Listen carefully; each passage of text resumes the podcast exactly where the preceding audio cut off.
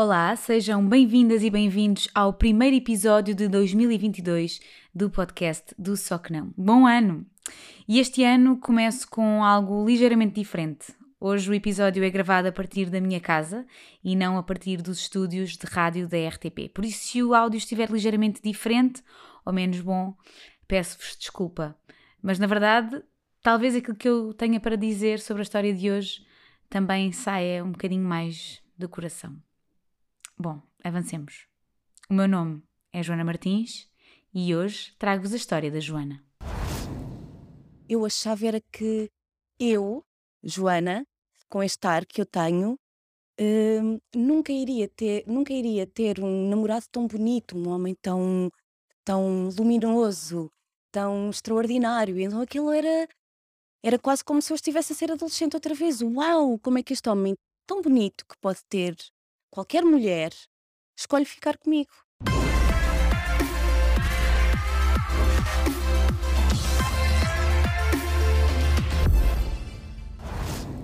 Eu conheci a Joana há alguns anos, a propósito de um programa de rádio que eu tinha na Antena 3 sobre redes sociais, o Buzz. Ela era a locutora, eh, não a locutora permanente, mas aparecia lá muitas vezes para fazer eh, estes segmentos do Buzz também comigo. E fazer esses pequenos episódios com ela sempre foi muito agradável, porque não nos cingíamos eh, só à conversa que ia para o ar e ficávamos sempre mais um bocadinho a conversar eh, sobre o que fosse. Por isso sempre houve esta, esta relação uh, que eu acho que, que era muito próxima, embora nós não fôssemos muito próximas. A Joana tem uma grande sensibilidade e apercebia-se sempre que, que, sempre que eu não chegava bem disposta ou que eu estava mais estressada e portanto aliviava sempre ali um bocadinho o ambiente e recebeu-me sempre com um sorriso e aquela voz doce que ela tem, é, daquelas vozes de rádio que não têm nada de presunçoso. E ela é mesmo assim, ela é doce e delicada na, na vida e na dicção dela também. Passaram outros tantos anos até que eu me apercebesse da história de violência doméstica porque ela tinha passado. Comecei a ver fotos que partilhava no Instagram e eu não percebia até que ponto é que aquilo era autobiográfico ou se estava só a contar uma história por imagens. E então resolvi esperar para perceber melhor. Quando a vi pela primeira vez na televisão a contar tudo na primeira pessoa, fiquei, fiquei muito abalada.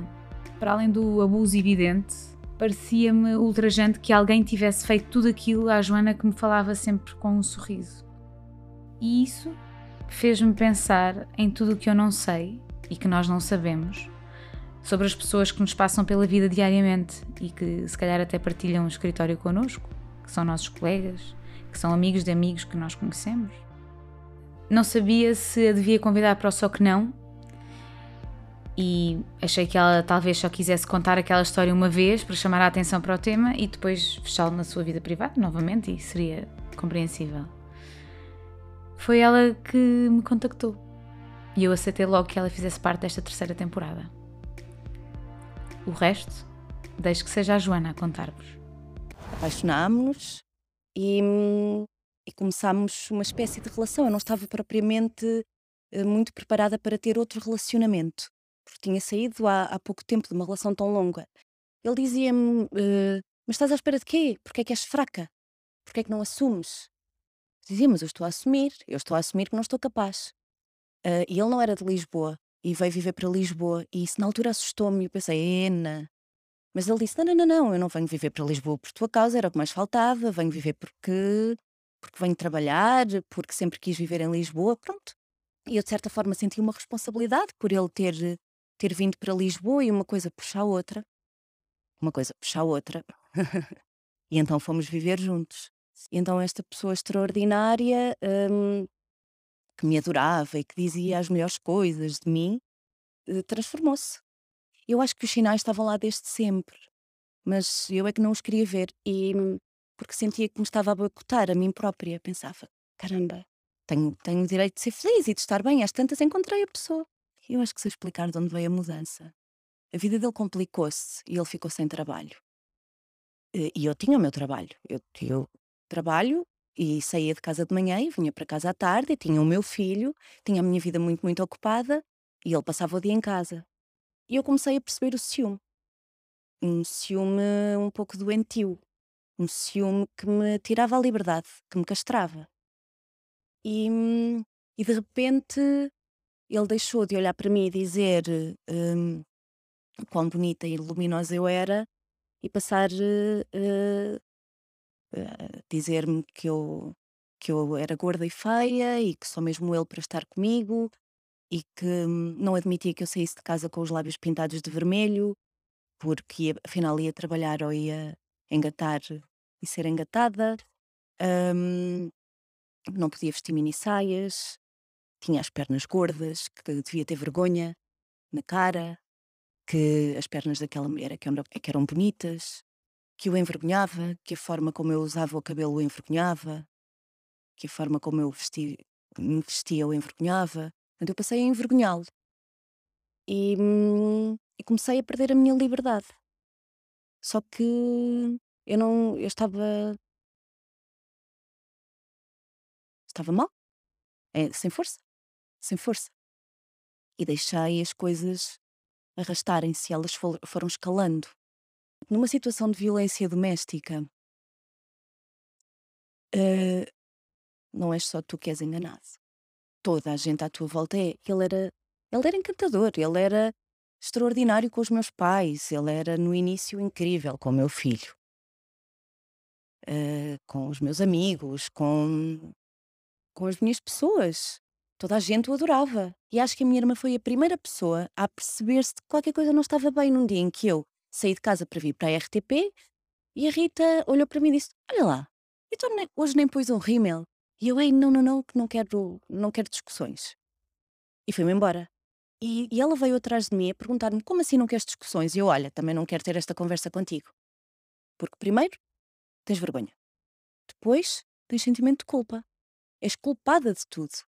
E tens vergonha porque como é que permitiste que uma pessoa daquelas entrasse na tua vida? Eu tenho guarda partilhada, porque as semanas em que estava sem o meu filho eram mais tranquilas porque não tinha tanto para gerir, não é? Porque eu sempre, sempre tentei que o meu filho não percebesse. E houve alturas em que eu tive de agarrar nele e levá-lo para a casa do pai. Porque hum, ele começou a beber e era mais complicado de gerir. Foi quando vi o medo na cara do meu filho que percebi, chega. Porque até aí aconteceram coisas muito, muito desagradáveis dentro de casa e eu nunca tive força para sair. O meu filho entrou no nosso quarto e ele teve uma, uma reação completamente intempestiva e eu vi o medo na cara dele e pensei, acabou. Acabou. E acabou.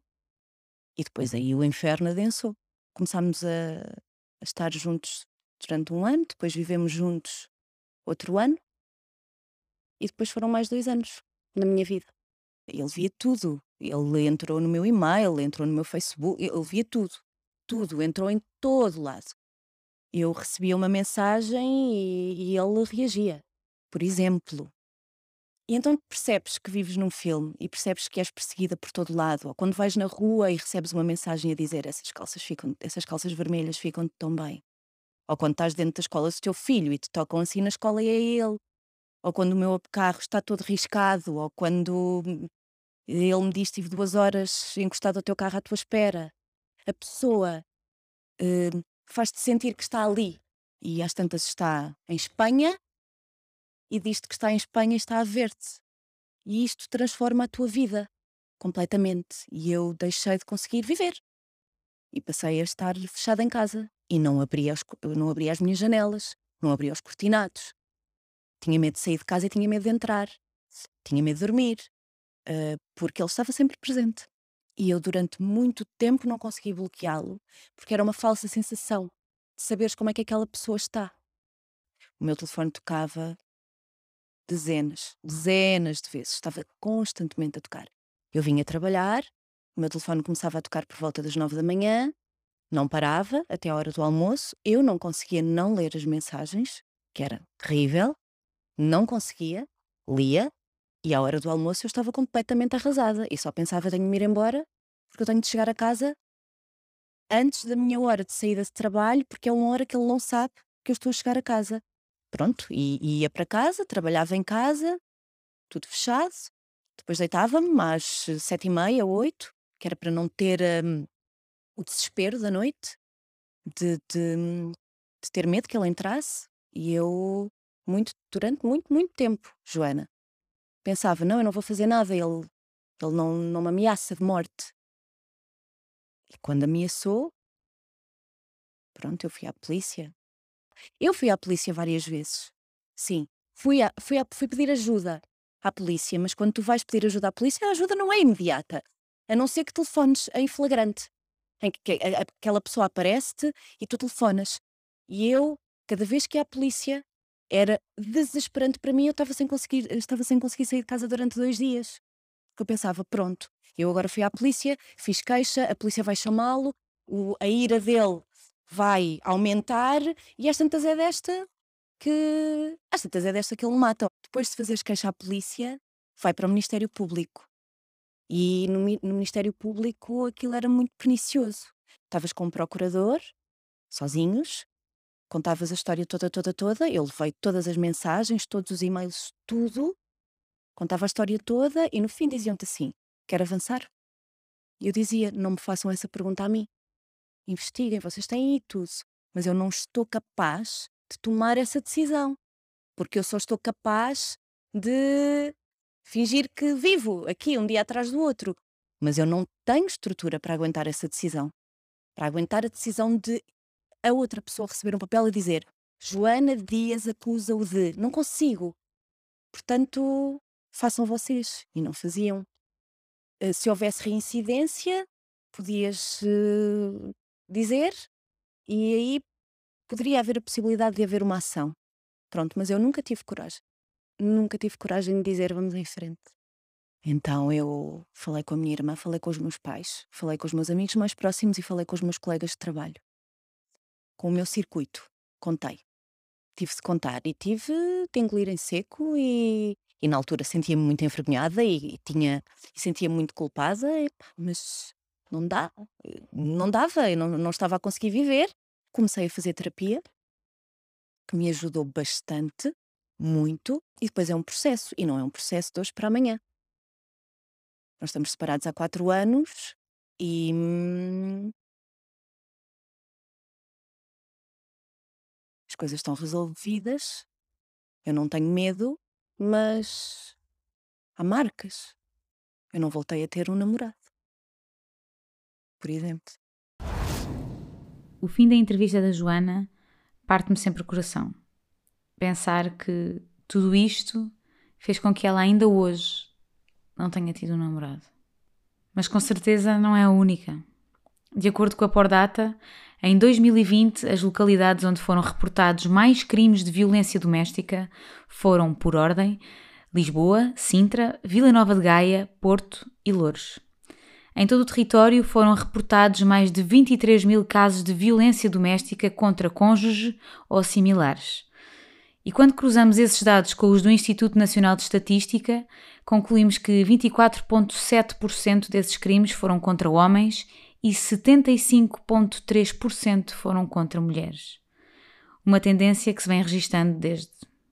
bom, desde sempre. 20.912 homens foram registados pela PSP e pela GNR como suspeitos de violência doméstica sobre cônjuge ou similar, e apenas 4.410 eram mulheres. Na segunda temporada do Só Que Não, entrevistei o Ângelo, que me falou sobre a violência sobre rapazes e homens. E ele comentou-me na altura que o facto das campanhas de violência doméstica serem quase totalmente direcionadas para as mulheres inibe os homens de fazerem queixa quando passam por algo do género.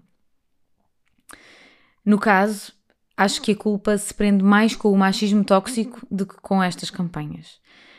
Os dados mostram que são as mulheres as maiores vítimas de violência doméstica, cometida maioritariamente por homens. Segundo dados da UMAR, União das Mulheres Alternativa e Resposta, em 2020 foram assassinadas 35 mulheres, 17 das quais em contexto de relações de intimidade. Para além destes femicídios, registaram-se também nesse ano outras 56 tentativas de homicídio contra mulheres, levadas a cabo por parceiros ou familiares. Não encontrei dados totais sobre o ano de 2021, porque ainda agora o ano de 2022 começou, mas o Observatório de Mulheres Assassinadas divulgou que até 15 de novembro do ano passado se contabilizaram 23 mulheres mortas, 13 das quais no contexto de relações de intimidade. 12 dos 13 femicídios foram cometidos por homens. Em seis dos 13 femicídios tinha sido apresentada denúncia às autoridades.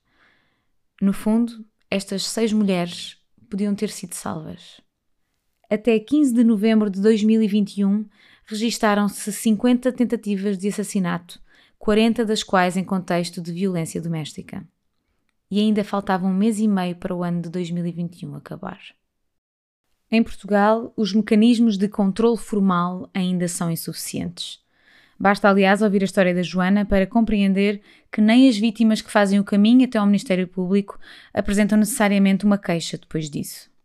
As consequências do que pode acontecer são tão incertas e o peso do medo é tão grande que é natural que sintam que fazer queixa é só abrir uma outra porta a mais problemas. Talvez seja importante revermos o que é que constitui violência doméstica. Porque não é só bater ou maltratar fisicamente alguém. A violência doméstica pode também ser emocional, social, sexual, financeira e de perseguição. De acordo com o site da APAV, a Associação de Apoio à Vítima, a violência doméstica acaba por responder a um círculo vicioso, a que chama o ciclo da violência doméstica. O primeiro sintoma é o aumento da tensão, que leva a injúrias e ameaças do agressor, que criam na vítima uma sensação de perigo iminente. O segundo momento é o ataque violento, em que o agressor maltrata física ou psicologicamente a vítima, e este é o mais facilmente identificável. O terceiro é aquilo a que chamam de lua de mel, em que o agressor envolve a vítima de carinho e atenções e desculpa-se pelas agressões e promete que vai mudar. E depois volta ao início. Se estás numa situação semelhante, espero que saibas e sintas que não tens de passar por isso sozinha ou sozinho. Para além da polícia, existem algumas associações dedicadas ao tema da violência doméstica que podem mesmo ajudar-te, mesmo que não queiras fazer queixa. Tal como a Joana, em Lisboa podes recorrer à Corações com Croa, a associação da querida Catarina Furtado, que se empenha em proteger e empoderar meninas e mulheres. Mas existem também os centros de atendimento da UMAR, no Porto e em Almada, e os gabinetes de apoio à vítima da APAV, espalhados pelo país. A linha de apoio à vítima da APAV é gratuita e está disponível das 9 às 21 nos dias úteis. Liga para o 116 006 caso precises de falar com alguém para pedir apoio psicológico, jurídico e social. Falar com especialistas pode ajudar-te a tomar uma decisão really life-changing. A catarse da Joana sobre a sua experiência de violência doméstica começou num podcast na Antena 1, que está disponível na RTP Play. Procurem por A Mim Nunca. A voz e o texto são da Joana Dias e a partir do dia 17 de janeiro poderão ver também a série em vídeo na RTP Play. Todas estas histórias de mulheres que são abusadas, violentadas e que não têm direito a serem verdadeiramente livres, me abala, me comove e me revolta. E o mais interessante foi ver que havia tanta gente também a aguardar por uma história destas e tivemos tão boas respostas que podem também ver no Instagram e que também podem, nas quais também podem participar no Instagram do, do, do Só Que Não. E é muito bom ver que a malta mais nova também está atenta a isto e também quer proteger as mulheres e as pessoas que passam por violência doméstica. Por isso, obrigada à Joana por ter partilhado esta história connosco e por partilhar a sua força e a sua vontade de fazer diferente.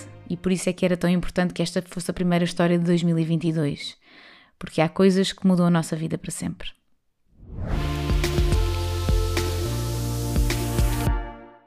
Na próxima semana, a história da Elisabetta transporta-nos para a comunidade LGBTI.